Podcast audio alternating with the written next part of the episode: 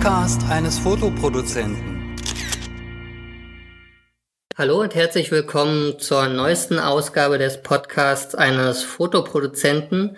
Diesmal kurz vorweg in eigener Sache. Wir versuchen eine neue Technik, hoffen, dass der Sound, äh, wie von vielen Hörern gewünscht, etwas besser wird. Mir gegenüber sitzt in Hamburg Andreas Trampe.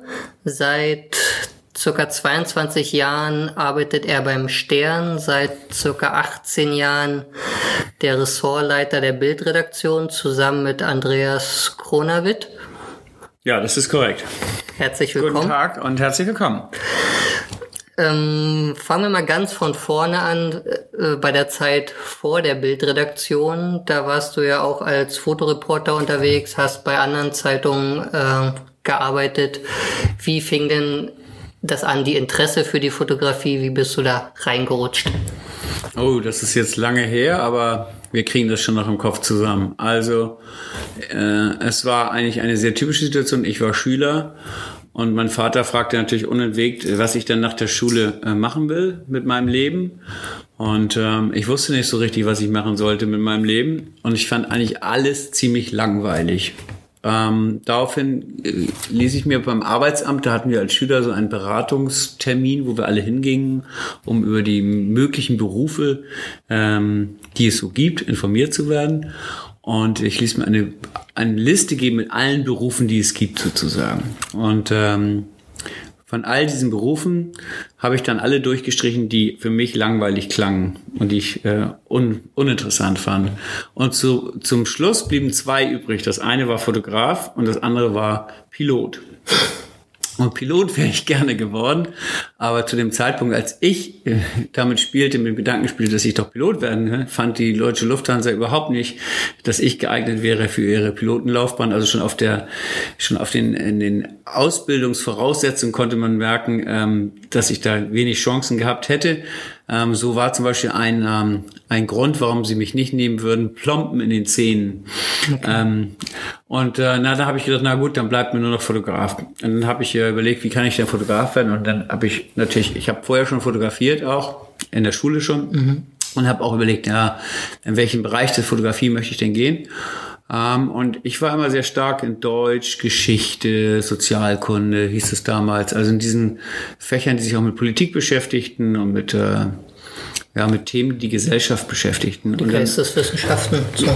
Ja, also ich war nicht der Künstler, sag ich mhm. mal so. Ich war mehr der Mensch, der erst im Journalistischen kam, sozusagen. Ähm, und dann habe ich gedacht, okay, dann kann ich ja vielleicht äh, eine Ausbildung machen in einer journalistischen Umgebung und habe mich beworben auf ein Volontariat in einer kleinen Presseagentur bei Hamburg. Ähm, der suchte einen Fotovolontär und äh, die machten Mitgliederzeitschriften für die Joniter Unfallhilfe und für die Diakonie Hamburg und, äh, und äh, arbeiteten frei für Tageszeitungen und lieferten denen zum Beispiel zu Berichte von der Kieler Woche so eine Sache. Mhm. Ja, und der ähm, hat mich eingeladen und fand meine Fotos sehr mäßig, aber dachte, da ist vielleicht noch ein bisschen Potenzial drin und äh, hat mich eingestellt als Fotovolontär. Und da habe ich zwei Jahre gearbeitet als Fotovolontär, vielmehr anderthalb. Ähm, und äh, habe da eigentlich sehr, sehr viel, unfassbar viel gelernt. Wir haben bestimmt 70 Stunden die Woche gearbeitet. Das war ein ganz kleiner Laden mit vier Leuten oder fünf waren es. Und ähm, ich habe halt ähm, also Fotografie gelernt und ich habe Layout gelernt und Dunkelkammer damals noch und Filme entwickeln und Abzüge machen und äh, ja, und dieses journalistische Denken auch. Ähm, hat er mir also was hat Nachrichtenwert und so weiter. Ja, was ist, was ist ein, äh, wie kann man überhaupt eine Geschichte angehen, wie kann man sie überhaupt bebildern, ähm, was ist überhaupt eine Geschichte.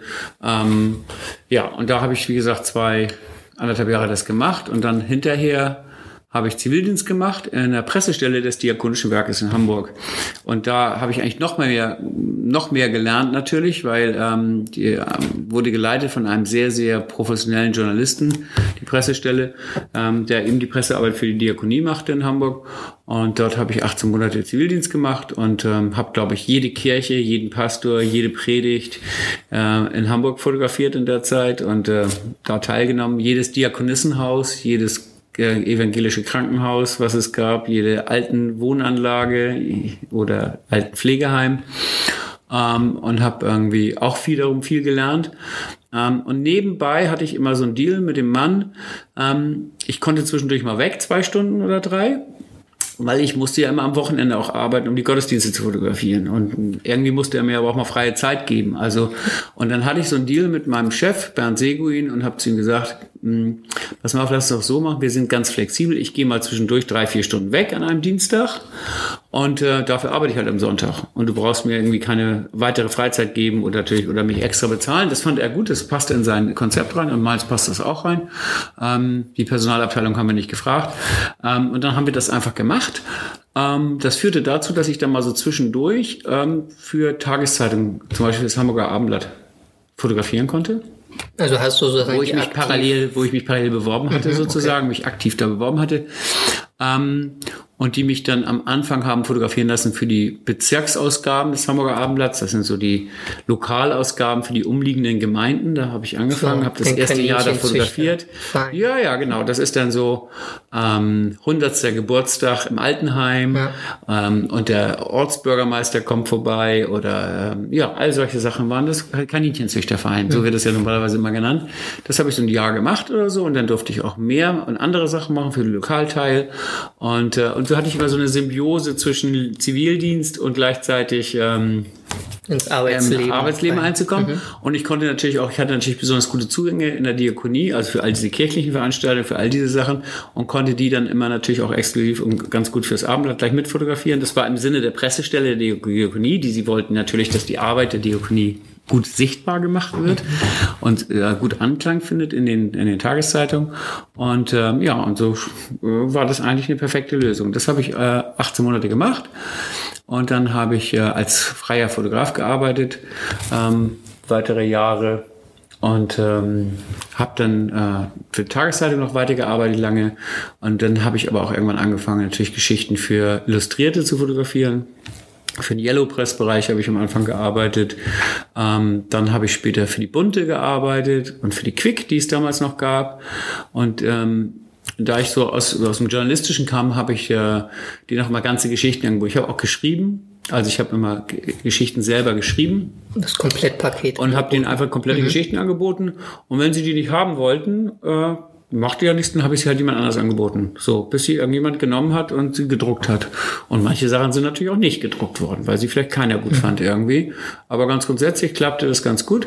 Äh, und, ähm, und dann habe ich nachher auch für die, ich war ja schon im Hause Springer mit dem Hamburger Abendblatt, das war damals noch ein Springer-Blatt, ähm, habe ich dann auch für die Bild am Sonntag die, den Sachen angeboten und habe mit denen für die frei gearbeitet lange Zeit. Und äh, ja, und so kam eins zum anderen sozusagen. Da hast du dann auch als Fotochef gearbeitet irgendwann, ne? Ja, ich habe da, da zu dem Zeitpunkt noch nicht als Fotochef gearbeitet. Ich hatte ja Bildredaktion gelernt, ähm, auch weil ich ihm die Bildredaktion für diese, für diese Mitgliederzeitung gemacht hatte. Mhm. Und irgendwann kam, die Bunte hatte hier ein Büro in Hamburg, äh, das wurde von Henning Schmidt geleitet und der hatte, das war so eine One-Man-Show und irgendwann brauchte der, der hat aber viel Bildredaktion gemacht, der hat viel Bildbeschaffung für die Redaktion in München gemacht, ähm, wenn hier im Norden irgendwas los war. Und dann irgendwann kam es mal dazu, dass er in Urlaub ging und hatte keine Vertretung und fragte, willst du das nicht, kannst du mich nicht vertreten? Und ich war ganz überrascht, weil Henning Schmidt war ein sehr, sehr seriöser, sehr, sehr guter Redakteur und toller Journalist, dass er mir das zutraute sozusagen. Und auf einmal saß ich da in der äh, Bildredaktion in der Redaktion der Bunden am Mittelweg und es war irgendwie, ähm, ich war, wie alt war ich? Na, vielleicht 25 oder so und hat da eine Sekretärin im Vorzimmer und ich hatte auf einmal diese Bürogeschichte und machte und sollte Bildbeschaffung machen für die und habe das auch gemacht, weil ich das auch nicht schwer fand und konnte oder mich da rein versetzen konnte, sagen wir mal so sagen, mich reindenken konnte und äh, und habe die Anfragen aus München beantwortet und habe äh, den Bilder in die nächste Luftfracht das getan, das hat die Sekretärin übernommen, das die Organisation. war nicht so mit Internet genau. schnell mal rüber Es ging alles per Luftfracht. Also eigentlich hatten wir auf jedem Lufthansa-Flieger zwischen Hamburg und München eine Fracht. Mhm. Und ja, und dann habe ich das gemacht und dann hat das auch gut geklappt, einfach sozusagen. Und die waren zufrieden damit. Und für die habe ich zu dem Zeitpunkt viel fotografiert. Das war damals noch mehr ein Blatt, was ich auch so mit Umweltthemen, gesellschaftlichen Themen, also es war, heute ist ja die bunte ein Society-Blatt, ein People-Blatt, aber damals war die bunte ähm, so eigentlich so wie der Stern heute oder mhm. wie Quick damals auch waren. Das waren ja die drei großen Illustrierten, die sich auch kräftig Konkurrenz machten, alle drei. Und äh, ja, und das funktionierte einfach sehr gut sozusagen. Und dann haben die mich beim nächsten Mal wieder gebucht. Und ähm, so wurde ich dann schon langsam so ein Twitter zwischen Fotograf und Bildredakteur. Mhm. Und äh, bin dann aber noch äh, noch jahrelang habe ich noch als Fotograf gearbeitet und habe dann aber immer mehr zum Beispiel für die Bild am Sonntag gearbeitet und ähm, zum Beispiel auch im Nacht des, ähm, also beim Lafontaine-Attentat, als auf den Attentat verübt worden ist oder als das Schäuble-Attentat war im, im, im als Fotograf, aber da bin ich als Fotograf mhm. gebucht worden, runtergefahren. Ähm, habe da auch als Polizeireporter gearbeitet. Da ging es natürlich immer dann darum, äh, wer hat den, ähm, wer hat den äh, angegriffen, warum ist er angegriffen worden, wo kam der her, was sind das für Leute. Ähm, das Übliche eigentlich, die normale Reportertätigkeit, die man dann hat in aktuellen Lagen, wo man wissen möchte, ähm, wer ist der Täter, was hat den ähm, motiviert, warum hat er das getan, aus welchen sozialen Verhältnissen kommt er, wir brauchen Bilder von dem. Also das Übliche, das habe ich mitgemacht. Und ich war dann auch äh, im Nacht, in der Nacht des Mauerfalls in Berlin für Bunte in Berlin und habe für Bunte fotografiert. Und da haben wir dann so, das war natürlich ein Riesenfest auf der einen Seite und auch was ganz Besonderes. Und auf der anderen Seite war es natürlich auch eine echte Herausforderung, da gute Bilder zu machen. Das war so eine Mischung aus Party und Arbeit. Und äh, dann haben wir da 48, 8, genau, dann haben wir da 48 Stunden durchgearbeitet irgendwie und dann waren wir alle völlig kaputt. Dann flog der Filmkurier aus München ein und stand in Tegel am Flughafen und alle Fotografen hatten, an, hatten Anweisungen, sich einzufinden und ihre Filme da in, in den Beutel zu schmeißen. Und er flog dann nach München zurück. Und, ähm, und dann bin ich in Berlin geblieben die nächsten anderthalb Jahre und habe dafür Bild am Sonntag gearbeitet in Berlin. Die haben da ein Büro aufgemacht in, äh, in Ostberlin und die brauchten natürlich auch Reporter. Und ich war eng mit Bild am Sonntag verbunden, weil es war echt ein gutes Team, gute Leute. Es hat wahnsinnig Spaß gemacht.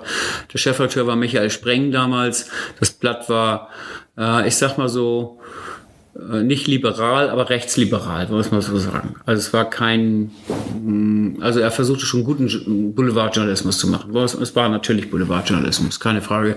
Aber es hat wahnsinnig Spaß gebracht. Ähm, in den neuen Bundesländern zu sagen, alles war neu, alles war aufregend. Irgendwie Geschichten lagen mm, auf der Straße. Man musste wirklich nur aufheben und machen und fotografieren und, und man war jeden Tag äh, zwölf Stunden im Einsatz. Das hat wahnsinnig, echt wahnsinnigen Spaß gebracht und, ähm, und das Team war einfach toll. Und anderthalb Jahre später hat mich dann ähm, die Bildredaktion in Hamburg gefragt, ob ich nicht ähm, stellvertretender Fotochef in Hamburg werden will. Mhm. Was ich auch erstaunlich fand irgendwie, weil also die wussten, dass ich das kann, so, also dass ich Bildredaktion kann, aber ich hatte mit denen noch nie als Bildredakteur zusammengearbeitet. Und ich, und da ich sehr lange schon von meiner Frau so eine Fernbeziehung führte, die war in Hamburg, ich war in Berlin und das äh, war nicht so ganz toll, habe ich gedacht, ja, das ist eine gute Idee, das äh, sollte ich mal machen. Und, ähm, und bin dann nach Hamburg gegangen und bin da stellvertretender Fotochef geworden bei der BAMS. Und das war ich so drei Jahre.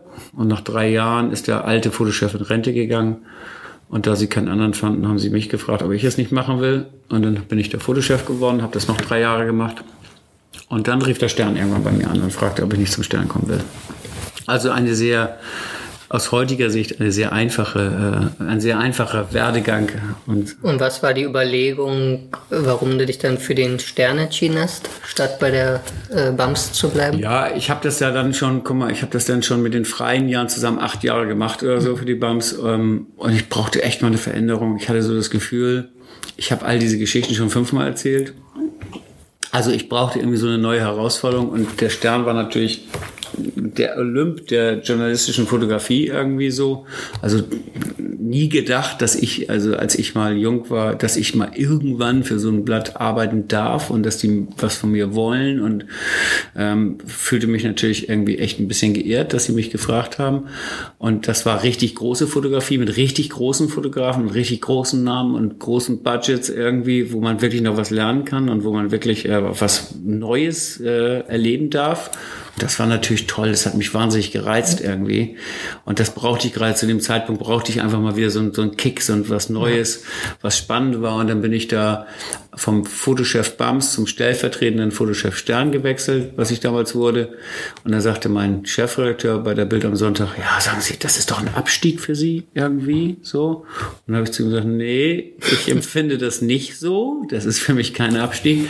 Das ist, ähm, ja, es ist eigentlich ein Aufstieg für mich. Und äh, das war es auch. Und es war eine der besten Entscheidungen meines Lebens, weil, ähm, weil hier wirklich nochmal in einer anderen Liga gespielt wurde. Fotografisch und äh, journalistisch wurde hier in einer ganz anderen Liga gespielt. Und das war natürlich spannend. Für die Hörer, die es wieder erwarten, ähm, den Stern nicht so vor Augen haben, ist es eine der wenigen Zeitschriften, also das halte ich, hatte ich dir bei unserem letzten Treffen auch schon gesagt, das halte ich dem Stern äh, sehr zugute, dass er einer der wenigen deutschsprachigen Zeitschriften, die sich trauen, auch mehrere Seiten doppelformatig Bilder überhaupt noch zu drucken. Das ist ja im Laufe der Jahrzehnte immer weniger geworden. Ähm, also ihr habt die Bilder der Woche, das sind drei doppelseitige mhm. Bilder und auch bei den, also nicht nur bei der Titelgeschichte, auch bei den zwei, drei Hauptgeschichten habt ihr jeweils naja, doppelseitige Aufmacher. Mindestens, plus dann ja. nochmal ja. meist zwei Seiten mit äh, ja. einformatigen Bildern und so. Und das ist, abgesehen vom, von der National Geographic, der auch im Gruner Jahr Verlag erscheint, so auf dem deutschen Markt kaum noch käuflich äh, zu erhalten, wenn man großformatige Fotos sehen will, die, die nicht einfach nur Fotos sind, sondern äh, Geschichten äh, ja, mit Text drumherum. Man muss sagen, ähm, wir trauen uns das, ähm, weil es ist auch ähm, und es ist auch notwendig für uns. Also die doppelseitigen und die großen Fotos, dafür steht der Stern äh, in der äh, in ich sag mal, bei den Leuten, die den Stern kennen, ähm, da steht in erster Linie, wenn wir so Umfragen machen, sagen die Leute, ja, große Reportagen und tolle Fotos. Ähm, also das heißt, die Menschen verbinden mit dem Stern auch große und gute Fotografie. Und äh, das ist also für uns auch nicht so, dass wir uns das nur ab und zu mal trauen und es irgendwie gegen, gegen irgendwelche ähm, gegen Widerstände in der Redaktion durchsetzen müssen oder so, sondern äh, das ist Teil der Stern-DNA. Teil der Stern-DNA sind große Fotos, emotionale Fotos, ähm, eben diese Strecken zu machen. Damit unterscheiden wir uns von allen anderen Mitbewerbern. Wenn wir das aufgeben würden, würden wir sozusagen ähm, einen ganz wesentlichen äh, Teil unseres, unserer Identität verlieren. Würdest du dann sagen, dass deswegen die Bildredaktion beim Stern auch einen größeren Einfluss auf das Heft hat als bei anderen Zeitschriften? Ja, ich glaube schon, dass die Bildreaktion beim Stern einen größeren Einfluss hat auf das Heft. Es ist aber nicht nur die Bildreaktion, das muss man auch sagen. Also wir haben ja eine sehr starke Artdirektion, ein starkes Layout, ähm, eine starke Bildreaktion, aber auch sehr fotoaffine Ressortleiter und Chefreaktion. Also wir, wir müssen nicht jede Woche den ganz, ganz einsamen Kampf kämpfen. Äh, David gegen Goliath, gegen all die bösen Textmenschen, die das Heft vollschreiben. Sind teilweise schon ein bisschen. Natürlich möchte ein, ein Textredakteur immer gerne viel Platz haben für seine Geschichten, möchte ausführlich seine Reportage aufschreiben. Ähm, natürlich ist es jede Woche im Printprodukt anders als im Digitalprodukt ein Kampf um die Ressourcen, also sprich um den Platz. Weil ihr ja nur begrenzte Seiten Richtig, habt, genau. ich hab, online. Und es ist ja klar, wenn ich irgendwie äh, acht Seiten habe für eine Geschichte und davon sind äh, fünf Seiten Fotos, dass dann nur noch drei Seiten äh, für Text ja. zur Verfügung stehen. Und natürlich ist das eine, äh, eine eine Auseinandersetzung, die man führt jede Woche. Da aber auch alle Stern, alle schreibenden Sternredakteure wissen, eine große Geschichte kriegen sie nur ins Blatt, wenn sie Optik mitdenken, wenn sie Fotos mitdenken. Ähm, das fängt ja schon damit an, wenn ein Fototermin organisiert wird oder ein Termin organisiert wird und wir haben eine Anfrage und wollen eine Stunde Interview haben mit jemandem und wollen dann noch eine Stunde Fotozeit haben, weil wir eigentlich grundsätzlich selber neu fotografieren. Ähm, dann muss ja der, äh, der Kollege, der den Termin vereinbart, der muss ja schon im, in der Entstehung dieses Termines dafür kämpfen, auch für die Fotozeit. Und er weiß auch, wenn wir keine guten Fotos bekommen, dann ist die Wahrscheinlichkeit, dass er seine Geschichte groß ins Heft kriegt, was er ja möchte, ähm, geringer. Ich habe auch gesehen bei der heutigen Titelgeschichte, also es ist jetzt die Nummer 32, weil das Interview ein bisschen später erscheinen wird, über die Partyhauptstadt Berlin, mhm. waren ja fünf Textjournalisten, aber eben auch fünf Fotografen genau. mit beteiligt. Ja, also das genau. sind zehn Leute dann, ne? Ja, wir haben fünf Teams gebildet und rausgeschickt. Zusätzlich hatten wir in dem Heft, also jetzt, wenn die Hörer das hören, dann ist es ja drei Wochen her, ja. hatten wir eine große Geschichte über die Dürre, über die Hitze. Da gibt es ja auch, ist ja ein großes Thema, was die Deutschen ja in diesem Sommer umgetrieben hat.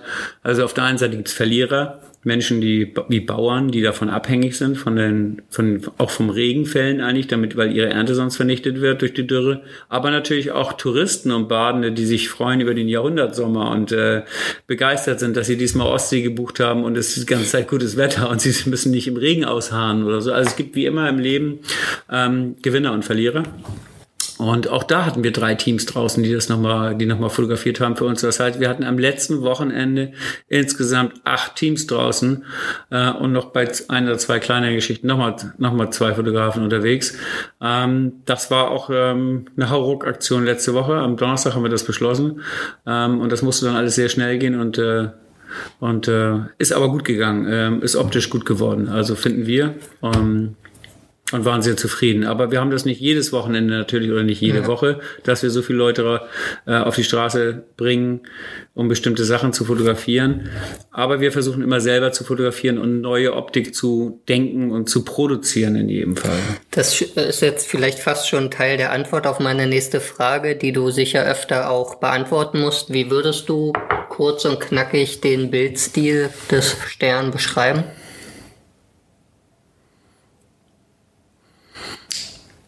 Gut fotografiert, emotional, nah am Menschen. Und hauptsächlich habt ihr Auftragsfotos in den Heften, würde ich mal gefühlt ja, schätzen. Es kommt drauf an.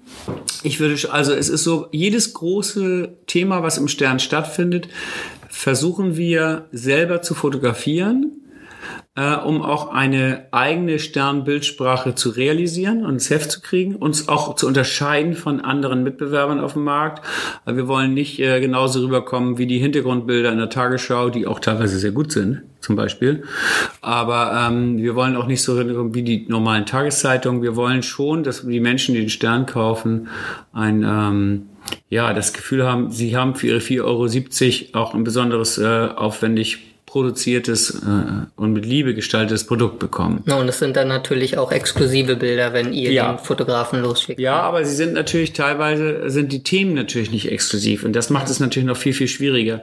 Wir leben ja in einer sehr globalen, völlig ausfotografierten Welt. Das muss man ja wirklich sagen.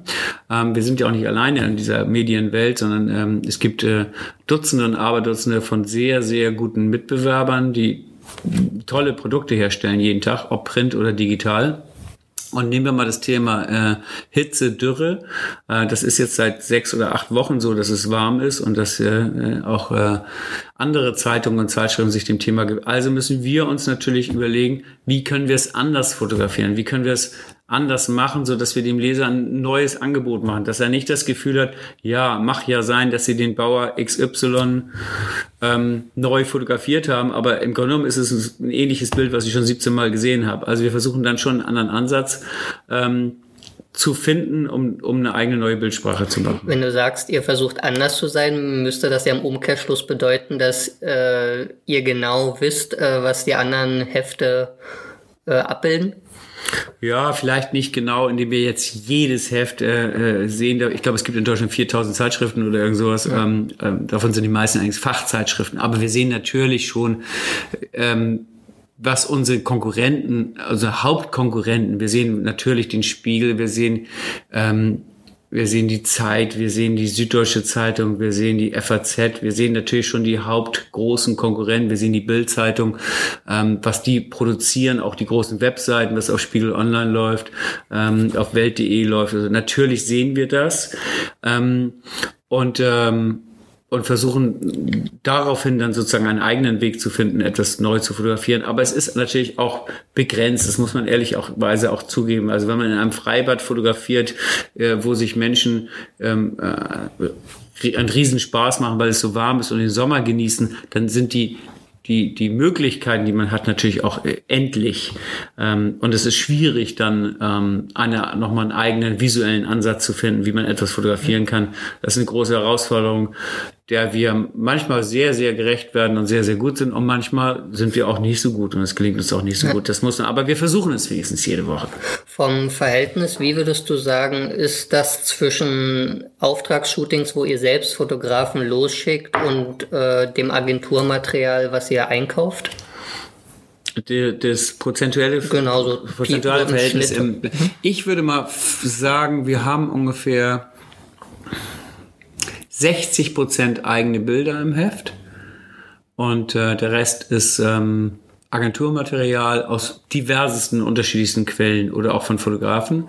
Es ist natürlich, ähm, manche Themen kann man nicht mehr selber fotografieren, die, auch gerade wenn sie in der Vergangenheit liegen zum Beispiel oder wenn man einfach selber keinen Zugang hatte zu den Themen. Ähm, es gibt auch viele große Geschichten, die im Stern sind, optische Geschichten, die eigentlich ähm, von Fotografen äh, ähm, ja erstellt worden sind, die von Fotografen konzeptioniert worden sind. Es gibt Fotografen, es gibt fantastisch viele und gute Fotografen, die heute Jahre, manchmal jahrelang an ihren Projekten arbeiten, die also an bestimmten Projekten sich verschrieben haben und da dranbleiben und dadurch eine Qualität, äh, eine fotografische Qualität und auch eine inhaltliche Qualität zustande bringen, die wir als auftraggebendes Magazin nicht mehr leisten können. Also du meinst weder zeitlich noch finanziell. Ähm, dokumentarische Fotoprojekte. Genau, mhm. dokumentarische Fotoprojekte. Ähm, wenn jemand äh, über ähm, die Situation der Frauen in Argentinien äh, ein Projekt macht und fotografiert drei Jahre lang immer wieder Demonstrationen, irgendwelche Vorfälle, wo Frauen zu Schaden gekommen sind, wenn sie dann hinterher auf die Straße gehen, für ihre Rechte kämpfen, ähm, besucht einzelne Protagonisten, die er interviewt, so und, und geht, macht es über Jahre lang. Und dann äh, gehen wir auf dieses Projekt, dann ist es natürlich so, dass es schwierig auch selber zu produzieren, weil zum Beispiel sind wir dann vor Ort und es findet äh, vier Wochen gar keine Demonstration statt. Also es muss also auch schon jemand machen, der äh, vor Ort wohnt, der dort lebt, der sonst auch zwischendurch andere Sachen macht, aber sein Projekt halt nicht aus den Augen verliert, ist immer weiter ähm, weiter forciert oder um, bei Umweltthemen ist es genau das Gleiche. Ähm, da, das kann man, das sind alles Themen, die kann man eigentlich als Magazin heutzutage nicht mehr ähm, selbst produzieren. Also da kauft ihr dann Agenturmaterial ein? Ja, da, na, da kaufen wir meistens nicht Agenturmaterial, sondern das Material der Fotografen, die uns das ja. anbieten. Die haben natürlich auch eine Agentur, mit der sie arbeiten, aber die ist zu dem Zeitpunkt meistens noch gar nicht eingeschaltet. Manchmal ist sie eingeschaltet. Ähm, dann kaufen wir ihr Material ein und dann ist es so, dass wir gucken, wann können wir dort nochmal einen Sternredakteur hinschicken weil ein Text muss ja auch erstellt werden. Mhm. Und bitten den Fotografen, der das, das Material verkauft hat, nochmal, den buchen wir noch einmal und, und, und senden dann ein, unser Sternschreiber, mit ihm zusammen nochmal vor Ort. Und die sind dann, sag mal, da nochmal eine Woche vor Ort und produzieren dieses Thema fertig. Also sie aktualisieren es, weil ja. es ist ja teilweise auch so, dass die Bilder dann schon zwei Jahre alt sind oder drei Jahre alt sind. Dann müssen wir natürlich auch mal vor Ort gucken, wie geht es eigentlich diesen Leuten? Leben diese Leute noch? Sind sie noch aktiv? Äh, sind sie noch mit dieser gleichen Agenda unterwegs. Wir können nicht einfach irgendwelche drei Jahre alten Bilder drucken und dann ist der Mensch, der auf den Bildern abgebildet ist, vielleicht schon vor ähm, zwei Jahren hat die Branche gewechselt, macht was ganz anderes oder ist verstorben oder also es geht ja nicht. Also müssen wir das natürlich überprüfen und sozusagen das Thema refreshen, also einmal ähm, einmal, einmal neu produzieren, ja. neu machen. Dann wird auch natürlich so, so sein, dann ist das Team vor Ort, dann findet der, unser Textkollege neue Interviewpartner, die vielleicht vorher noch keine Rolle gespielt haben oder noch nicht da waren. Ähm, die müssen dann neu fotografiert werden natürlich, ähm, weil er sie in seine Reportage einarbeiten wird und sie zitieren wird und wir hätten sonst keine Bilder von denen. Also so, so ähm, läuft es sehr, sehr oft. Das machen wir sehr, sehr oft, weil das einfach ähm, beides verbindet. Wir haben eine eigene Sternproduktion, die exklusiv ist. Wir haben einen hochwertigen, qualitativen Reportagestil, den wir haben wollen sozusagen und den wir selber auch ganz allein, also ohne den äußeren Input des Fotografen kaum produzieren könnten. Und gleichzeitig ist es eine originäre äh, Sternreportage am Ende. Was ist dann da deine oder was sind da deine typischen Aufgaben als Chef der Bildredaktion? Mhm. Meine typischen Aufgaben als Chef der Bildredaktion sind äh, diese, äh, diese Angebote zu sichten natürlich, ähm, zu bewerten mh, mm, und zu entscheiden. Wie viele? Wo, wo, gehen wir drauf? Wo gehen wir nicht drauf?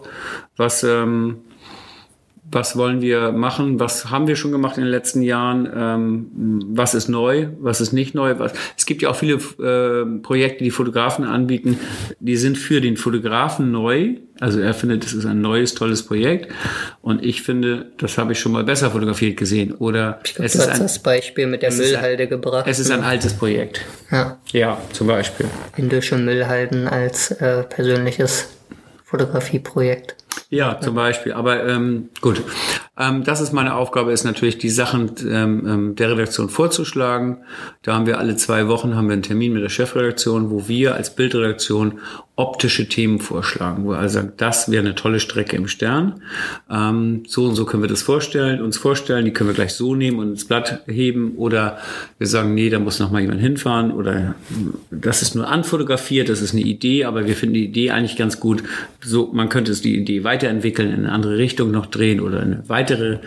Ähm und wie oft ähm, da wäre dann ja so, wären sozusagen erst die Fotos da und mhm. dann muss noch in Anführungszeichen Text ähm, erstellt da, werden. Genau. Ja. Ist das häufiger der Fall oder ist es eher so, dass die Textkollegen kommen und sagen, wir haben hier diese super Geschichte, jetzt müssen wir die noch bebildern? Wie ist da so das es Verhältnis ist beides. Also man kann sagen, bei den ganzen großen Fotostrecken im Stern, also bei so fünf Doppelseiten und sowas, da ist fast immer ähm, die optische, ähm, das optische Angebot der Auslöser für das Entstehen der Geschichte.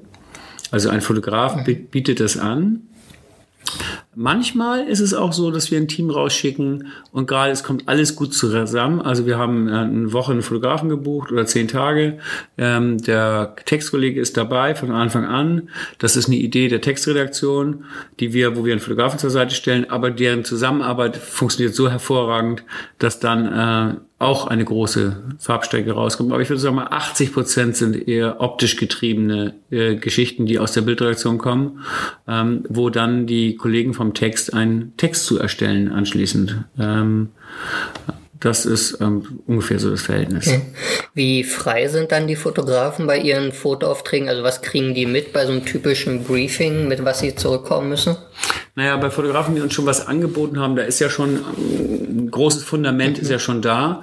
Und wir würden das ja nicht ankaufen, wenn wir nicht schon der Meinung wären, dass es ganz, ganz toll ist. Mhm. Dann finden wir oft, dass ein Aspekt fehlt in irgendeiner Form. Wir finden zum Beispiel, dass es zu wenig Porträts gibt, wo man Menschen ins Gesicht gucken kann oder dass es keine Übersichten gibt, so dass man verordnen kann, wo spielt das eigentlich, der, die ganze Geschichte.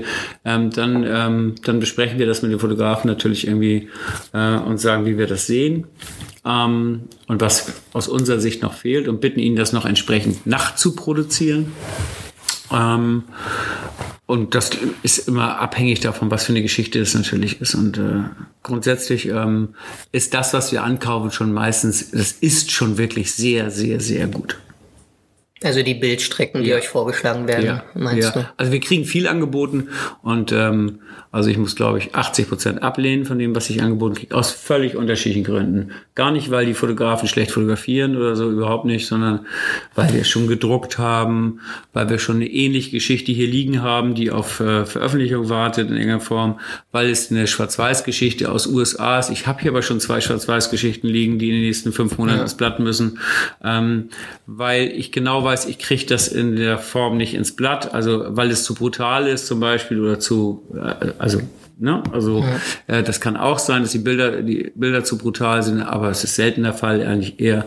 Ähm, also es gibt unterschiedliche. Oder weil ich der Meinung bin, und das ist auch oft der Fall, ich und die Redaktion und Kollegen von mir der Meinung sind, das interessiert unsere Leser nicht. Ja.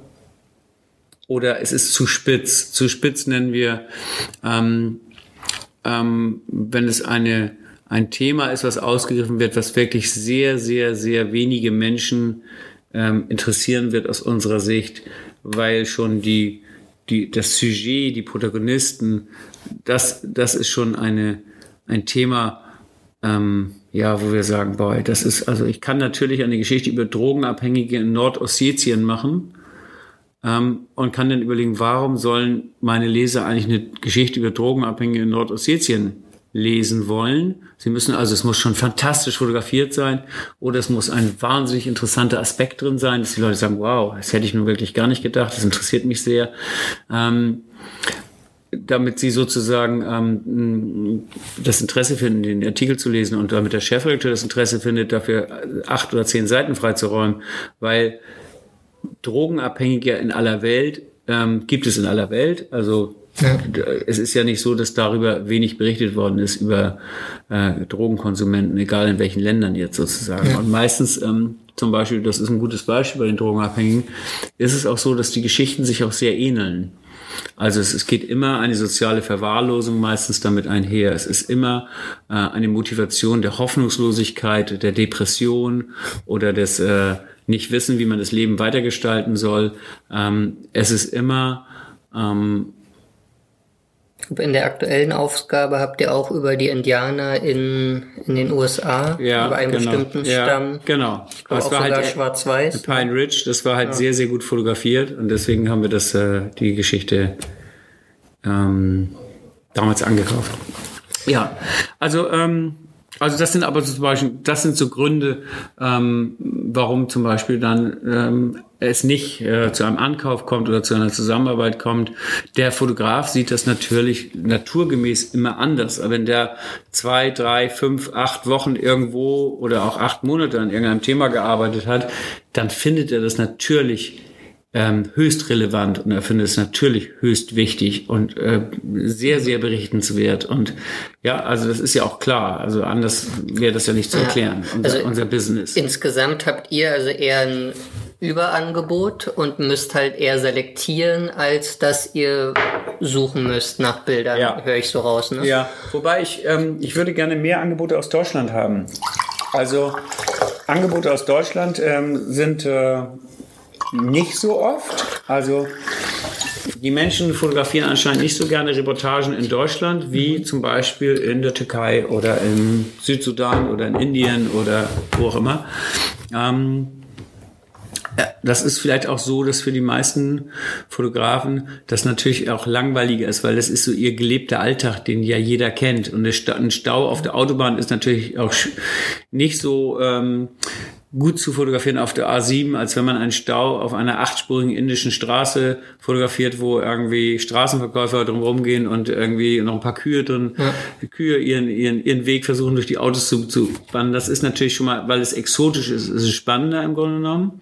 Aber ähm, es ist natürlich ähm, wäre wünschenswert, mehr Geschichten aus Deutschland zu haben. Also wenn ich jetzt zum Beispiel mit einem Thema wie Fachkräftemangel in genau. deutschen Handwerksbetrieben kommen würde, also würdest du erstmal nicht per se ablehnen, sondern. Ja, bin ich per se immer, äh, bei Themen aus Deutschland bin ich per se immer wacher als bei Themen äh, aus dem Ausland. Also ich bin sonst auch wach, aber mhm. ich bin dann aufmerksamer noch und, und überlege ja. noch mal eine Stufe mehr, was kann man daraus machen. Ja. Weil wir natürlich davon ausgehen, dass unsere deutschen Leser sich auch besonders für deutsche Themen interessieren. Ja. Ja, also sie interessieren sich auch für Ausland, aber in jedem Stern muss man halt eine gute Mischung haben. Eine Mischung haben aus ähm, aus Auslandsreportagen, aus Inlandsreportagen, aus Porträts, aus Gesprächen, aus Fotografie. Also das macht ja, äh, ja. die Mischung von einer guten Illustrierten aus, die einen ja auf einer vielleicht dreistündigen Bahnfahrt auch gut unterhalten soll. Ja. Ähm, da macht das ja die, auch die gute Blattmischung aus. Ja. Lass uns noch mal ein bisschen äh, über die Agenturen sprechen, mhm. weil vor allem viele unserer Hörer ja auch mit Agenturen zusammenarbeiten wenn ihr Agenturmaterial verwendet, bisschen hast du es ja schon angesprochen, sind es ja zum größten Teil ähm, redaktionelle Fotos, ne? mhm. ne? also mhm. Nachrichtenbilder ja. von Nachrichtenbildagenturen. Ab und zu nutzt ihr sicher auch ähm, kommerzielle oh ja. Ähm, ja. Fotos von Agenturen. Klar. In welchen Bereichen nutzt ihr die hauptsächlich? Wir benutzen sie hauptsächlich im Bereich ähm, Reise. Mhm. Da benutzen wir sie oft. Also muss man wirklich sagen, da benutzen wir sie sehr oft. Und auch manchmal aber bei Medizinthemen. Ähm, wir benutzen sie auch bei Gesundheitsthemen. Mhm. Das sind so die Bereiche, ja, du brauchst eine, äh, eine gut aussehende Frau beim Yoga oder ein gut aussehender Mann beim Yoga, ganz egal. Und da gibt es natürlich im Stockbereich unendlich viele gute Fotos oder du brauchst die Altstadt von Lissabon Es macht natürlich überhaupt keinen Sinn, jemanden in den Flieger zu setzen oder jemanden in Lissabon zu bitten, die Altstadt von Lissabon auszufotografieren, weil gerade an dem Tag wird das Wetter nicht gut sein oder ähm, und jemand dahin zu fliegen macht überhaupt gar keinen Sinn, weil es kostet viel zu viel Geld. Und das ist natürlich, das sind Plätze auf der Welt, die sind ausfotografiert. Und zwar perfekt ausfotografiert. Und man findet überall, ähm, nicht überall, aber man findet in entsprechenden Agenturen dann auch entsprechend gutes Bildmaterial. Und ob man nur das Kolosseum in Rom äh, aus einer Stockagentur nimmt oder es selber fotografieren würde, das sieht ja auch, äh, verändert sich ja nicht so sehr. Es sei denn, es gerade irgendwo renoviert wird und äh, das eingerüstet wäre oder so. Ähm, also, das Und macht keinen Sinn. Also, mit welchen. Agenturen arbeitet ihr am häufigsten zusammen? Gibt es da sozusagen so eine Reihenfolge? Guckt erst bei, keine Ahnung, Getty und dann bei der und dann bei der? Oder wie läuft das in der Regel? Ja, die Bildredakteure haben schon selber ihre Präferenzen, bei wem sie gerne gucken und viel gucken. Ähm, jeder hat, glaube ich, so seine bevorzugten Agenturen, mit denen er arbeitet. Ähm, aber es muss natürlich auch sternig sein und es muss auch, äh, ähm, es kann nicht jeder sozusagen, wir können nicht völlig unterschiedliche ähm, unterschiedliche Bildsprachen ins Blatt treiben. Also es muss schon passen irgendwie. Wir arbeiten natürlich gerne mit Live zum Beispiel in Köln. Wir arbeiten auch gerne mit Plain Picture in Hamburg, ähm, die für uns eine sehr, sehr gute Agentur sind. Wir arbeiten auch gerne mit Getty Images. Wir arbeiten auch vor allem gerne mit Agenturen, die eine gute Keyword, ein gutes Keywording haben. Es gibt grauenhafte Agenturen, die in ihre Keywords alles reinschreiben, was nur denkbar ist und ähm, man unfassbar schwachsinnige Find Results findet, wenn man irgendwie ähm, Was sind so da deine Lieblingshassbegriffe, wo besonders viel Schund auftaucht? also es gibt unglaublich viele Royalty-Free Agenturen, wo nur Schund auftaucht. Ähm, aber wir, äh, ich kann das gar nicht mehr sagen, weil wir die radikal ausmustern und einfach gar nicht mit denen arbeiten. Also wenn Die fragen wir einfach gar nicht mehr an. Dann. Wenn ich also, wenn ich irgendwie, ähm, was hatten wir denn letztens, Muskelschwäche suche und finde irgendwie einen Topf und einen Deckel und der Deckel liegt halb auf dem Topf drauf zum Thema Muskelschwäche, dann frage ich mich irgendwie, was der Kollege in der Agentur morgens geraucht hat, bevor er zu seinem Job gefahren ist. Okay. Ähm, Getty Images vor allem nutzt ja ihr kontrolliertes Vokabular, also wo die Mhm. ja sehr streng und rigoros auch sind.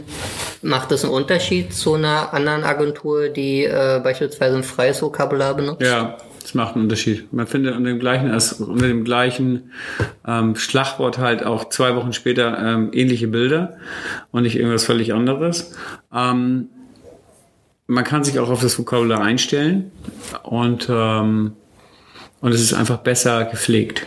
Das muss man einfach sagen. Es ist einfach so, dass sie, ähm, das fängt ja schon mit Kleinigkeiten an, ob ich halt sage, ähm, ob ich Bilder, Bilder, wenn ich Bilder aus Kairo suche, äh, die kann ich unter äh, Ägypten Hauptstadt, unter Kairo, unter unter Ägypten selber, unter Luxor, unter äh, nicht Luxor, unter Pyramiden oder sonst wie kommen diese Bilder hoch. Also es macht schon Sinn, wenn es ein gut verschlagworteter Thesaurus ist, der nach äh, nachvollziehbaren oder nachvollziehbaren Bedingungen gestaltet ist, sagen wir es mal so.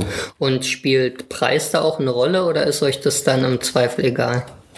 Also wir haben mit fast allen Redaktionen, äh, Agenturen ähm, Preisvereinbarungen, so. Ähm, die unterscheiden sich nicht wirklich. Ähm, Also ihr habt eure Anstrichpreise. wir haben unsere Anstrichpreise und im ersten Go ist uns das erstmal egal. In der ersten Runde machen wir erstmal eine Bildbeschaffung und blenden aus, was Preise, was, was kosten könnte oder sonst wie. Äh, in der zweiten Runde gucken wir da sehr wohl drauf. Ähm, natürlich wollen wir kein Bild für 500 Euro im Blatt haben, was nachher eine 16. Seite groß ist. Ähm, das gilt es natürlich zu verhindern. Ähm, aber wie gesagt, ähm, bis zu dem Zeitpunkt, wo wir ein fertiges Layout haben oder wo der Layouter sagt, seine Wünsche geäußert hat, ähm, sind wir erstmal ganz frei davon und gucken einfach nach dem besten Bild.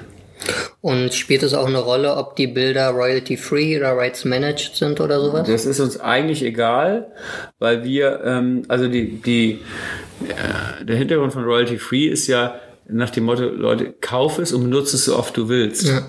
Wir benutzen es aber sowieso nur einmal. Also ihr habt nicht eine Also wir- Datenbank, dass ihr Doch, sozusagen... wir haben eine Datenbank, da ist es auch drin. Ja. Und es bleibt da auch drin, wenn es veröffentlicht worden ist. Aber es ist jetzt nicht so, dass jemand sagt, ah, kann ich diese Pyramide in Gizeh nochmal haben? Die habe ich doch letztes Jahr gekauft und Mhm. die haben wir doch schon bezahlt.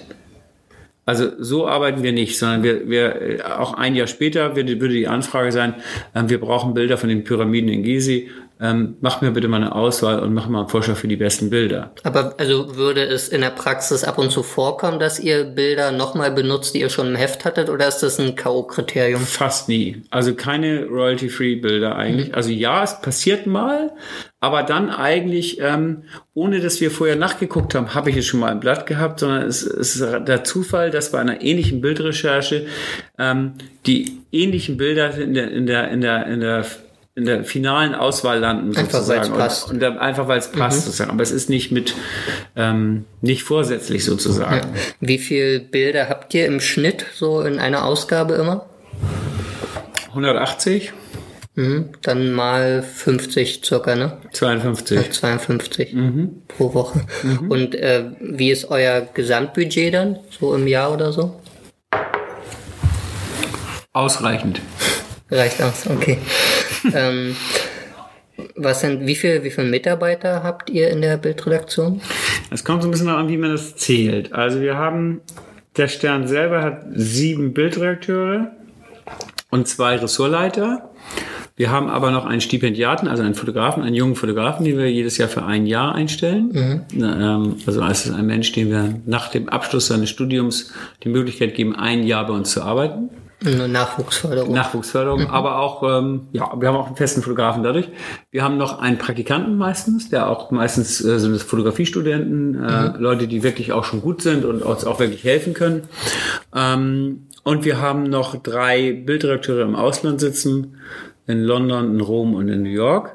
Ähm, also das macht dann ungefähr so 10, 12 Mitarbeiter insgesamt. Und wir haben für unsere Line Extensions jeweils ein Bildredakteur, also für Stern Crime, für Stern Gesund Leben, für ähm, JWD, unser neues Magazin. Also das sind diese Spin-off-Zeitschriften, ne? ja, Hörer, wir nennen die Line Extensions, mhm. also ähm, also Gesund Leben ist eine Zeitschrift, die kommt sechsmal im Jahr. Ja. Ähm, dann haben wir noch Nido, äh, eine Zeitschrift für junge Eltern, kommt auch sechsmal im Jahr. Und natürlich Stern View. Ne? Dann haben wir Stern View, kommt zwölfmal im Jahr, hat äh, zwei Mitarbeiter oder zweieinhalb im Moment.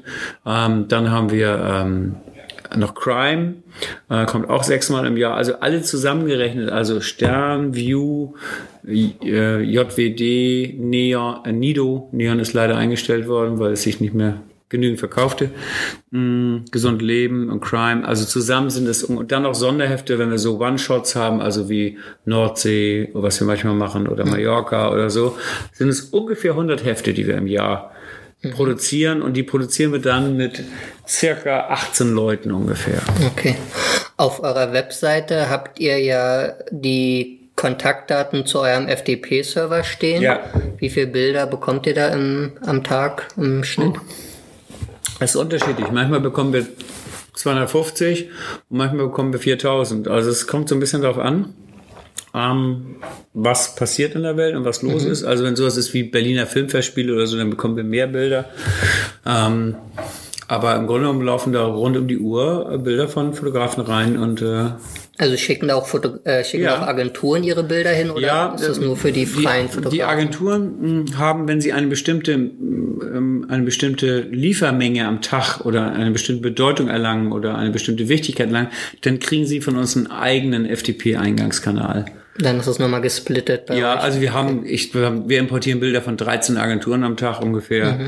Und dann geht mal eine raus und dann kommt mal eine, also dann war Corbis hatte mal ihren eigenen Eingangskanal, dann haben die aber die journalistische Fotografie eingestellt, dann sind sie an Getty verkauft ja. worden. Also die pushen selber nichts mehr, äh, die liefern uns kein Bildmaterial mehr. Dann nehmen wir irgendwann diesen Eingangskanal und verwenden den für, benennen den um ja. und geben und, ihn niemand anders sozusagen. Und diese, also mehr als 10.000 Bilder jeden Tag, schaut ihr euch alle durch? Nee, es sind so 16.000 mhm. oder 17.000. Nee, wir schauen uns das nicht mehr alles an, weil wir das auch nicht mehr schaffen, das alles anzugucken. Aber wir haben, ähm, ja, wir haben in der Sterngruppe, haben wir doch zwei Leute, die sich alles anschauen. Ähm, das sind die Kollegen von View die ja die Bilder des Monats auch machen sozusagen. Die gucken den ganzen Stream durch. Eine wirklich äh, ähm, bemerkenswerte Leistung. Wir haben das bis vor kurzem auch selber getan, dass wir den Stream nochmal. Ja. Dann haben wir jetzt festgestellt, macht nicht so viel Sinn. An zwei Stellen im Haus wird das nochmal komplett gefiltert und durchgeguckt. Ähm, jetzt machen wir es nur an einer Stelle im Haus, aber an einer Stelle in der Sterngruppe machen das zwei Bildredakteure ja. Ja. Und äh, was macht ihr dann mit den Bildern, die ihr nicht ins Heft nehmt? Löscht ihr die dann einfach oder kommen die ins Archiv? Ach, man muss so? sich das so vorstellen wie so ein wie so ein Fluss, so ein großer, ja. Mhm. Also ähm, äh, in dem in dem Fluss fließen die Bilder so vorbei in schnelle Geschwindigkeit und ab und zu greift man in den Fluss rein und holt sich ein Bild raus und bringt es ins Trockene an, ans Ufer. Mhm. Das äh, tun wir dann in eine Lightbox im Ufer und da bleibt es erstmal drin. Aber der andere Strom der Bilder fließt weiter runter und wird nach einiger Zeit dann automatisch gelöscht. Okay. Also wir heben die nicht alle auf, sondern wir haben da Löschroutinen draus sitzen, die löschen die meisten Bilder. Also mhm. aber um löschen werden raus. Aber die anderen, die wir rausziehen ja. aus dem Strom sozusagen der Bilder, die äh, kommen in thematische Lightboxen und da macht der Bildredakteur der für Wirtschaft zuständig ist, äh, als Beispiel, wir haben einen VW-Dieselskandal, dann, äh, dann, äh, dann, dann sammelt er Bildmaterial dazu einfach, wenn es ihm mhm wenn es ihm begegnet und wenn er es recherchiert in der Datenbank oder der Politikredakteur äh, recherchiert Bildmaterial zu zu Seehofer und Merkel, wenn, wenn die sich gerade ordentlich streiten oder was. Also so ja. hat jeder Bildredakteur sein Aufgabengebiet und, ähm, und seine Lightboxen sozusagen, die er hm, für bestimmte Fälle vorhält natürlich auch, aber auch für ganz konkrete Geschichten. Und aber es könnten auch Amateurfotografen, die eigentlich das nicht hauptberuflich machen, euch Bilder schicken, wenn sie der Meinung sind, dass die Nachrichtenwert hätten oder mhm. äh, gut zu euch passen würden. Ja, das können sie tun. Mhm. Sie müssten aber gut verschlagwortet werden, ne? weil ihr, ihr filtert ja nicht nur optisch, sondern sicher auch nach Stichworten, oder? Ähm, ja, sie müssten gut verschlagwortet werden, aber es würde uns reichen, wenn sie eine journalistische Caption haben. Das steht auf unserer Webseite auch drauf, mhm. ähm, was wir für an, an, Bildbeschriftung erwarten sozusagen, also was wir an Minimum Also ihr wollt wissen, erwarten. wie die Person heißt, die genau, drauf wenn, zu sehen wenn, ist, Bild, wenn, wenn Personen abgebildet sind und, und es möglich ist, den Namen mitzuliefern, wollen wir wissen, wie sie heißen. Wir wollen aber auch eine journalistische Einordnung, ähm, in dem zum Beispiel auf dem Bild eines Staus steht, ähm, das ist ein Stau auf der A7 zwischen den Anschlussstellen X und Y, äh, äh, der hervorgerufen wurde, weil ein Lastwagen umgekippt ist am Donnerstag, dem 9. August 2018. Mhm. Ähm, dann weil wissen wir, wo es sich abgeht. Wir können es ungefähr einschätzen, warum stehen die da alle. Also wir können es ungefähr, wenn es dann ne, so möglich ist. Ähm, und wir, wir, wir haben eine ja, eine journalistische Einschätzung des Bildes einfach. Das also das sind diese fünf W-Fragen, ne? wer was, wo, wann, warum. Ja. Ähm, macht ihr denn auch, äh, vor allem bei Fotografen, die ihr nicht regelmäßig, äh, also mit denen ihr nicht regelmäßig arbeitet, sowas wie Fake-Checks oder äh, Photoshop-Checks, ob die Bilder irgendwie zu sehr retuschiert oder manipuliert wurden oder sowas? Ja, Manchmal muss man das nicht, weil sich das ergibt aus den Bildern, äh, dass da nicht viel manipuliert wird. Die meisten Bilder werden auch gar nicht manipuliert. Also ein Bild gut zu manipulieren ist echt aufwendig. Das bedeutet wirklich Know-how und es bedeutet auch wirklich ein bisschen Photoshop-Kenntnisse. Ähm, manchen Bildern sieht man das an, da werden wir misstrauisch und dann machen wir dann diesen Check. Ähm, also einmal den, den bildforensischen Check, aber auch einfach den, was noch viel, viel wichtiger ist, den den, den Check nach gesundem Menschenverstand. Plausibilität. Kann sich das, genau, Plausibilität. Ja. Kann sich das so zugetragen haben? Gibt es andere Quellen, die das bestätigen? Ähm, wie sieht es aus mit ähm, anderen Fotografen, die zurzeit vor Ort waren? Gibt es irgendwelche offiziellen ähm, Quellen, mit denen wir so einen Cross-Check machen können? Hat sich das wirklich so zugetragen? Wir rufen die Leute an, wir fragen sie. Ich habe fast noch nie erlebt, dass, ein, dass man dreist am Telefon angelogen wird. Im Gegenteil, viele Leute sagen dann am Telefon, ja, ich habe das und das gemacht und sonst wie, ähm, ist das nicht in Ordnung? Oder und dann ist es in Ordnung, weil sie vielleicht nur eine Kleinigkeit verändert ja. haben. Ähm, also unsere rote Linie ist ganz klar bei Bildern, äh, don't move any pixel ist unsere, ist unsere äh, Linie, die wir mit mhm. WordPress auch gemeinsam ähm, fahren. Das heißt, man kann gerne die ähm, die Sättigung ein bisschen ändern, man kann gerne äh, den Kontrast verändern, die Helligkeit verändern. Was man nicht machen kann, ist ähm, bildrelevante Teile auszublocken, also äh, schwarz zu machen sozusagen oder ganz hell zu machen irgendwie, dass sie nicht mehr zu sehen sind, obwohl sie relativ wichtig sind für die Aus, äh, für die ähm, für das Bild. Und was man nicht machen kann, Sachen zu entfernen oder Sachen hinzuzufügen zu Bildern, die dort vorher nicht waren. Also es gab ja vor ein paar Jahren mal diese, diesen Fall, dass ein Nachrichtenagenturbild Rauchschwaden mit Genau. hinzugeschoppt wurden. Ja, das war ein. Reuters-Bild aus dem Libanon. Ja. Und da hat er, und äh, da sieht man auch, wie blödsinnig das ist. Also Da fliegen die Israelis einen Angriff auf, auf Beirut. Ähm, Raketen schlagen ein, es gibt Rauch in der Luft. Das Bild ist völlig in Ordnung irgendwie. Aber um, um die Wirkung zu verstärken, ähm, kopiert der Fotograf einen Teil des Rauches und setzt ihn an anderer Stelle nochmal zusätzlich ein was völlig unnötig gewesen ist. Äh, Das Bild hat es nicht wesentlich besser gemacht in irgendeiner Form. Er hat seinen Job verloren deswegen, als es rausgekommen ist. Ähm, ja, also viele von solchen, von solchen Manipulationen sind, sind wirklich unnötig und sind auch wirklich nicht zielführend in irgendeiner Weise. Und wie ist das äh, aber mit äh, zum Beispiel dem Bildbeschnitt, dass durch das Beschneiden des Bildes äh, eine ganz andere Aussage entsteht? Ja, das ist natürlich, die- das ist natürlich ähm, die Frage, was für eine Aussage entsteht. Also ähm, wenn, da, wenn dort grob vorsätzlich die, die Haupt, die Aussage eines Bildes sozusagen manipuliert wird, dann haben wir dann natürlich ein Riesenproblem mit. Also ähm, wenn die, nun ist es so, jeder Fotograf wählt im Augenblick, wo er auslöst, einen Bildausschnitt.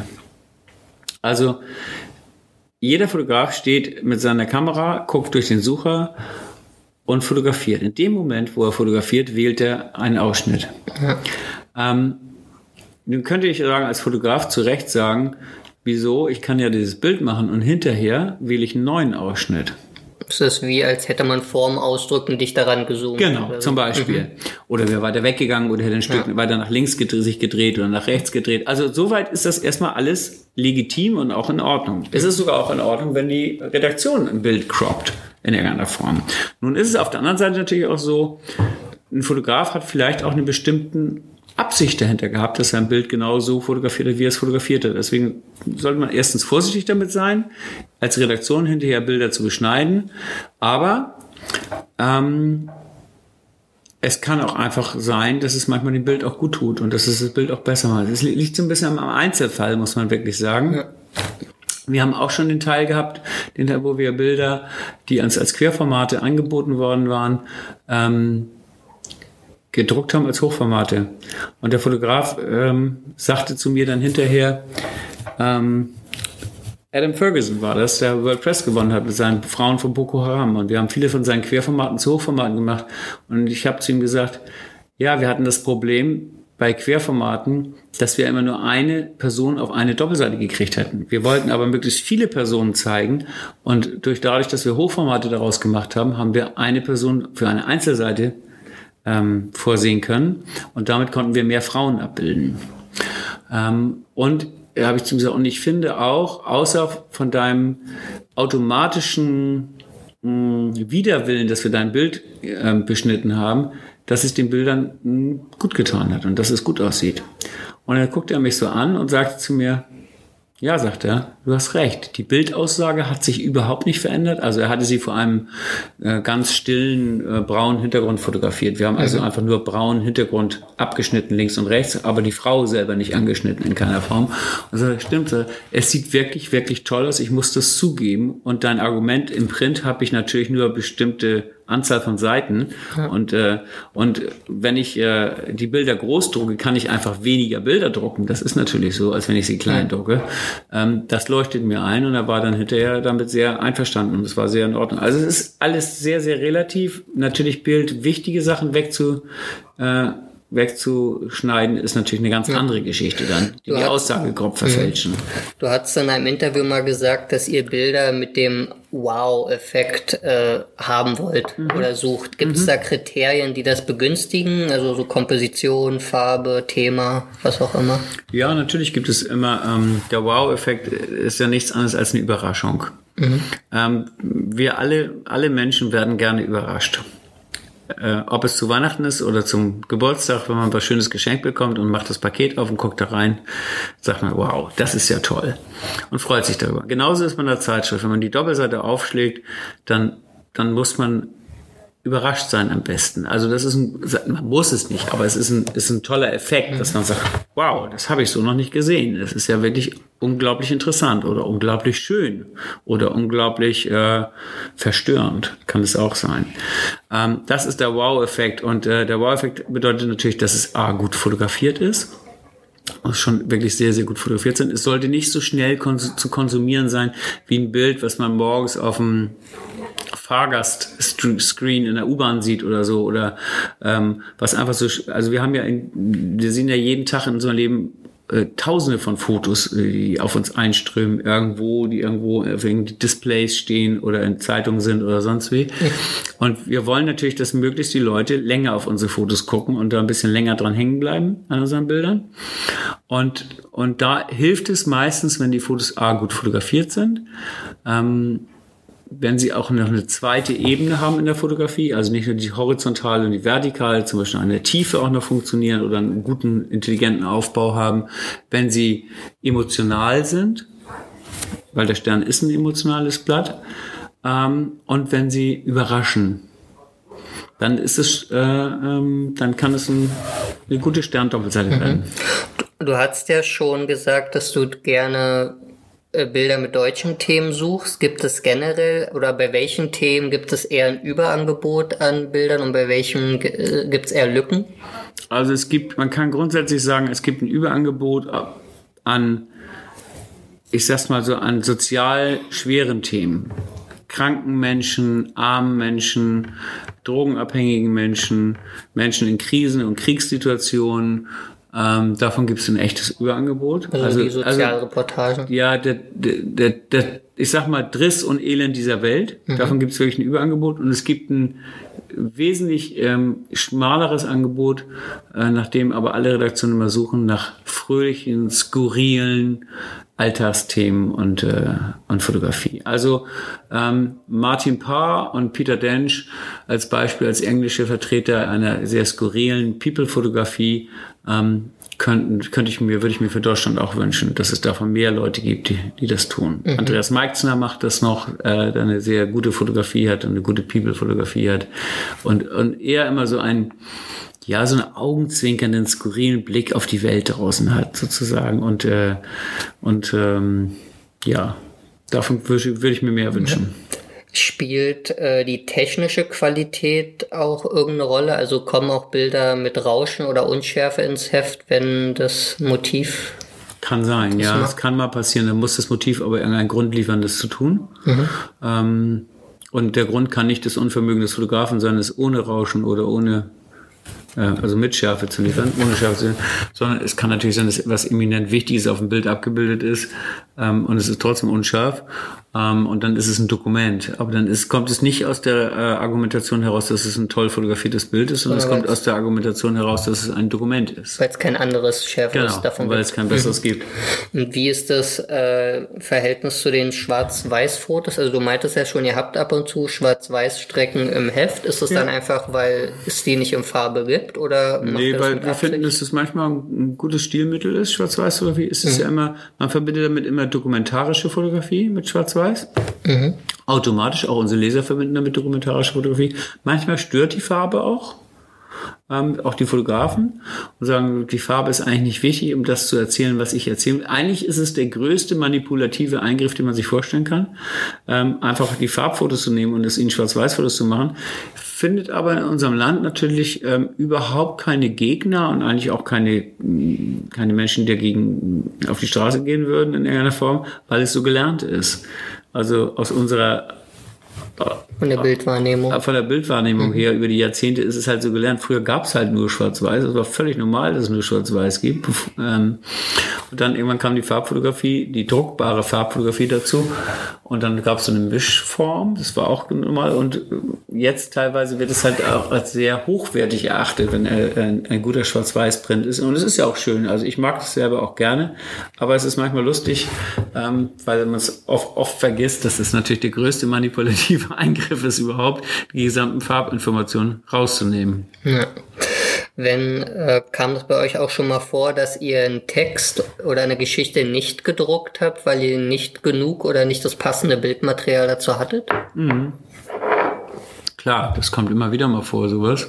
Äh, also es sollte, sag mal so, für eine Fotoredaktion sollte es möglichst wenig vorkommen. Aber es kann natürlich mal passieren.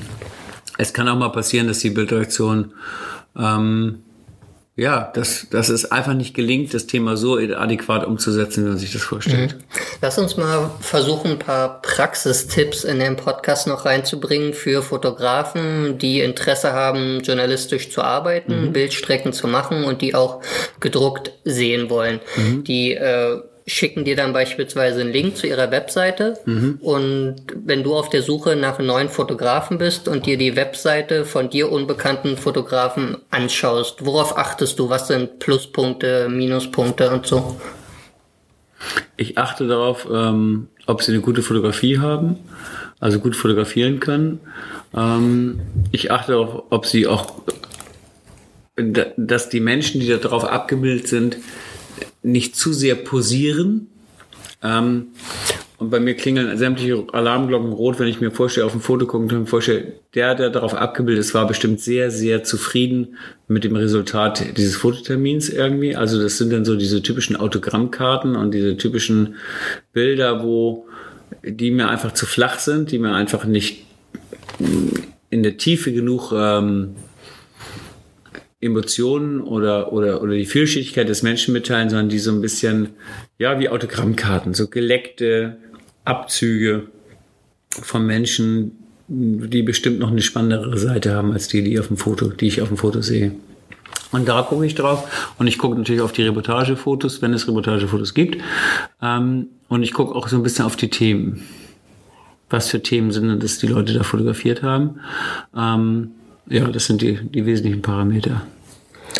Ähm, also es muss nicht dann die, die leidenden Bilder sein. Nein, nein, nein, nein. Es geht, geht nicht um Leid, also, aber es geht halt um Vielschichtigkeit. Also, ähm, sag mal so, es gibt Fotografie, die ist ganz, ganz schnell zu konsumieren. Man hat kaum drauf geguckt, dann hat man schon wieder vergessen. Ja.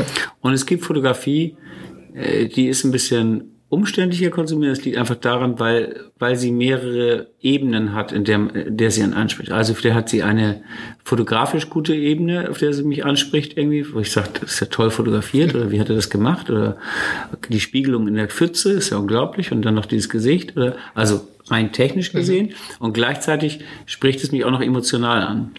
Und dann, äh, dann werden wir schon eher Freunde. Findest du es von Vorteil, wenn die Fotografen dann ihre Bilder so groß wie möglich, also möglichst vollformatig äh, auf der Webseite zeigen oder lieber so eine Übersicht, wo man auch einen Ansatz von einer Serie erkennen kann, oder? Lieber beides. Gemischt. Ja, also äh, in Thumbnail-Ansicht mhm. sozusagen, dass man einen schnellen Überblick hat, ist gut. Aber wenn man dann was gesehen hat und möchte es ganz sehen, ist es auch toll, wenn man draufklicken kann und kriegt es in groß. Mhm. Und ihr seid ja beim Stern ein Printmagazin, habt aber auch äh, eine Online-Präsenz. Mhm. Ne? Betreut ihr die auch oder ist das eine andere Bildredaktion? Das machen Kollegen von uns, die mhm. in der Online-Bildredaktion arbeiten. Es ist einfach grundsätzlich ein anderes Arbeiten online. Du musst unheimlich schnell sein und äh, arbeitest ganz anders als im Print. Also im Print versuchen wir immer noch die Geschichten weiterzudrehen und zu überlegen, zum Beispiel jetzt, heute, wo wir miteinander sprechen, heute ist Mittwoch, der nächste Stern kommt nächste Woche am Donnerstag. Das heißt, wenn ich heute über ein Thema nachdenke, überlege ich natürlich sofort, interessiert es die Leute nächste Woche Donnerstag noch?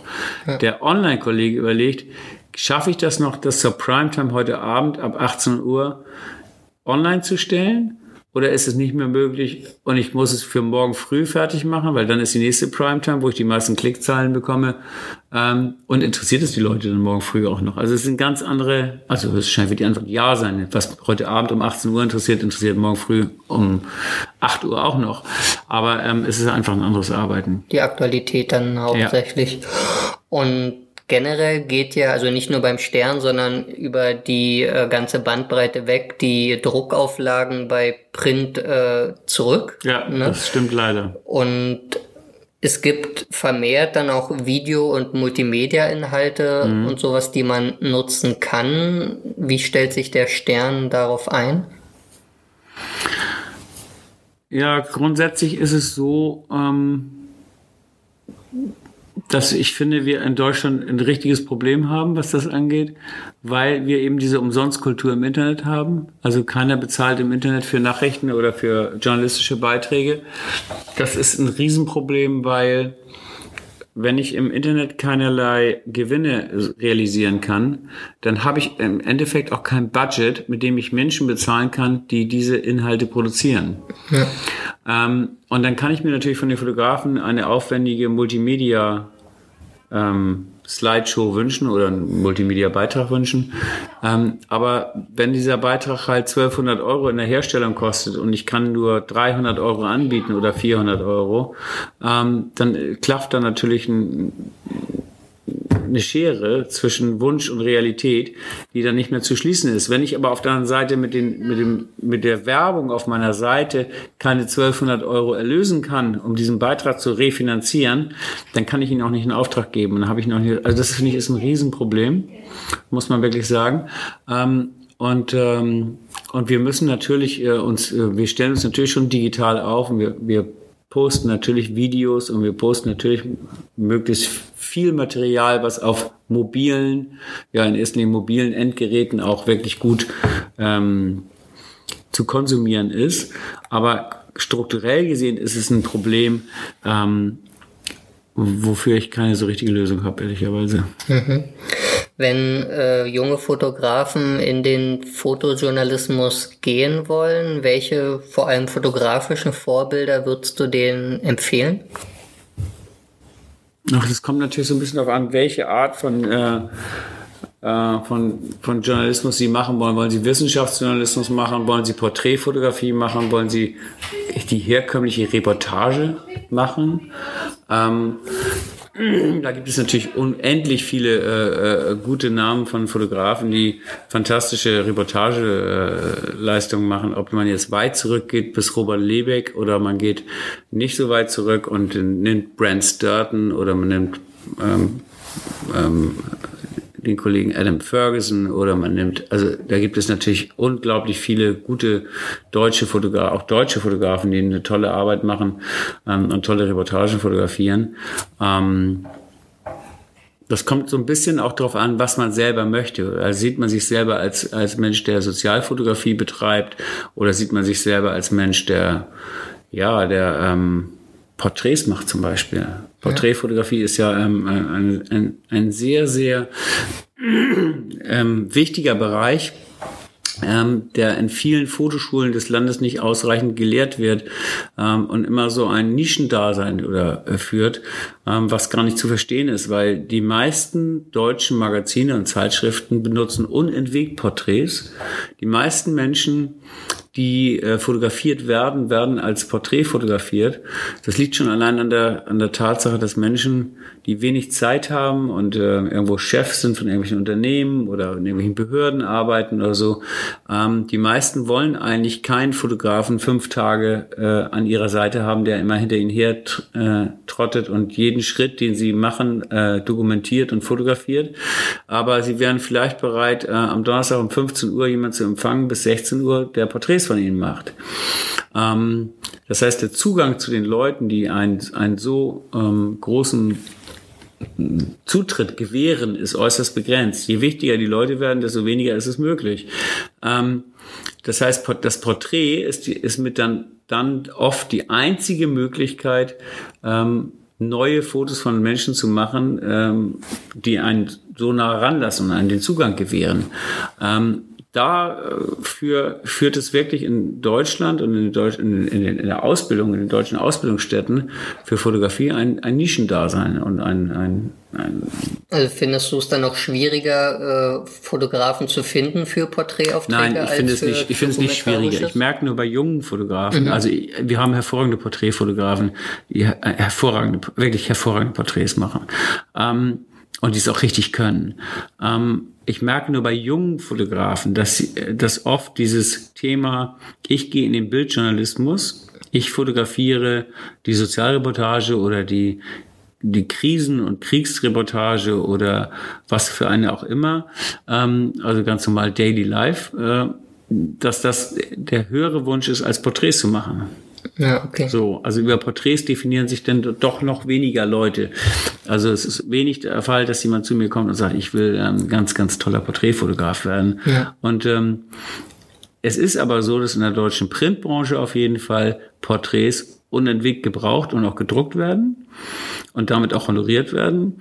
Und Reportagefotografie ähm, ein Nischendasein fristet, weil die meisten deutschen Printprodukte drucken ja gar keine Reportagen mehr, wo sie zusammenhängende Geschichten mit mehreren Bildern erzählen. Ähm, das ist ja äußerst selten der Fall. Also können wir das auf jeden Fall auch als Tipp für die äh, Auf jeden Fall. angehenden Fotografen verbuchen. Ja, überlegt, ob ihr Porträts fotografieren solltet. Du hast ja Robert Lebeck erwähnt, der Ja. in den 60er Jahren bis äh, in die 70er Jahre rein quasi mit der äh, Hauptfotograf oder also der bildprägende Fotograf beim Stern war. Oh, ich habe 1996 beim Stern angefangen und noch mit Robert gearbeitet. Also der war noch sehr viel länger dabei. Okay, aber Aber er war, das du hast völlig recht, äh, in der es war in den 60er, Ende 60er, aber auch 70er Jahren, 80er Jahren war seine Hauptzeit, seine Hochzeit. Hm, Würdest du sagen, welcher Fotograf nimmt aktuell so seinen Platz im Stern ein? Oh, das ist echt schwierig zu sagen. Wir sind viel breiter aufgestellt heute. Wir haben viel mehr, wir haben keinen Robert Lebeck mehr heute. Es liegt aber auch daran, der Stern hatte zu dem Zeitpunkt ähm, 25 Fotografen, die festangestellt waren. Ähm, Robert Lebeck, ähm, die sozusagen dann von der Redaktion um die Welt geschickt wurden. Heute ist, das, ist die gesamte Bildproduktion völlig eine andere. Also wenn wir eine Geschichte in Brasilien haben, buchen wir einen Fotografen in Rio de Janeiro. Wenn wir eine Geschichte in Tokio haben, buchen wir einen Fotografen in Tokio. Also wir buchen meistens Leute vor Ort. Das führt automatisch dazu, dass eben nicht mehr alles auf einen Fotografen zurückfällt, der das gemacht hat, sondern wir sind ähm, sehr viel breiter aufgestellt und haben sehr viel verschiedene ähm, Menschen, die äh, für uns arbeiten. Ähm, Hans-Jürgen Burkhardt ist noch ein Mensch, der wirklich den Stern geprägt hat als Sternfotograf ähm, über Jahrzehnte und wirklich ein hervorragender Reportagefotograf ist äh, äh, und an Robert Lebeck auf jeden Fall rankommt zum Beispiel. Okay. Wir haben jetzt zum Schluss äh, etwas über Robert Lebeck geredet. Über ihn und von ihm gibt es auch eine Fotoausstellung im Kunstmuseum Wolfsburg. Die ist bis zum 23. September zu sehen. Und am 30. August hast du äh, im Kunst oder mit dem äh, Direktor des Kunstmuseums Wolfsburg ein Gespräch über Robert Lebeck mit dem Stern, also für alle, die sich für seine Fotos interessieren und äh, aus dem Raum Wolfsburg kommen oder da gerade sind, die können euch da gerne zuhören, nehme ich an. Ja, das sogar stimmt. Ich würde mich freuen. Eintritt. Also ich weiß gar nicht, ähm, wie viele Menschen da kommen an dem Abend. Das werden wir dann ja sehen. Ähm, aber es ist natürlich spannend. Also äh, Bob Lebeck war schon äh, ein unglaublich ähm, guter, schlitzohriger, charmanter, toller Fotograf. Das ist ein schönes Schlusswort. Dann bedanke ich mich äh, bei dir, dass du dir die Zeit genommen hast. Bedanke mich bei den Hörern fürs Zuhören. Ja, sehr gerne. Vielen Dank auch an die Hörer. Und äh, wenn Sie Fotos einsenden sollen, dann kontaktieren Sie mich. Genau, auf der Webseite des Stern ist unter der Bildredaktion sind alle notwendigen Ja. Infos ausführlich. Ja, die Webseite heißt www.sternpicturedesk.de. Dann bedanke ich mich und schönen Tag noch. Tschüss. Danke auch.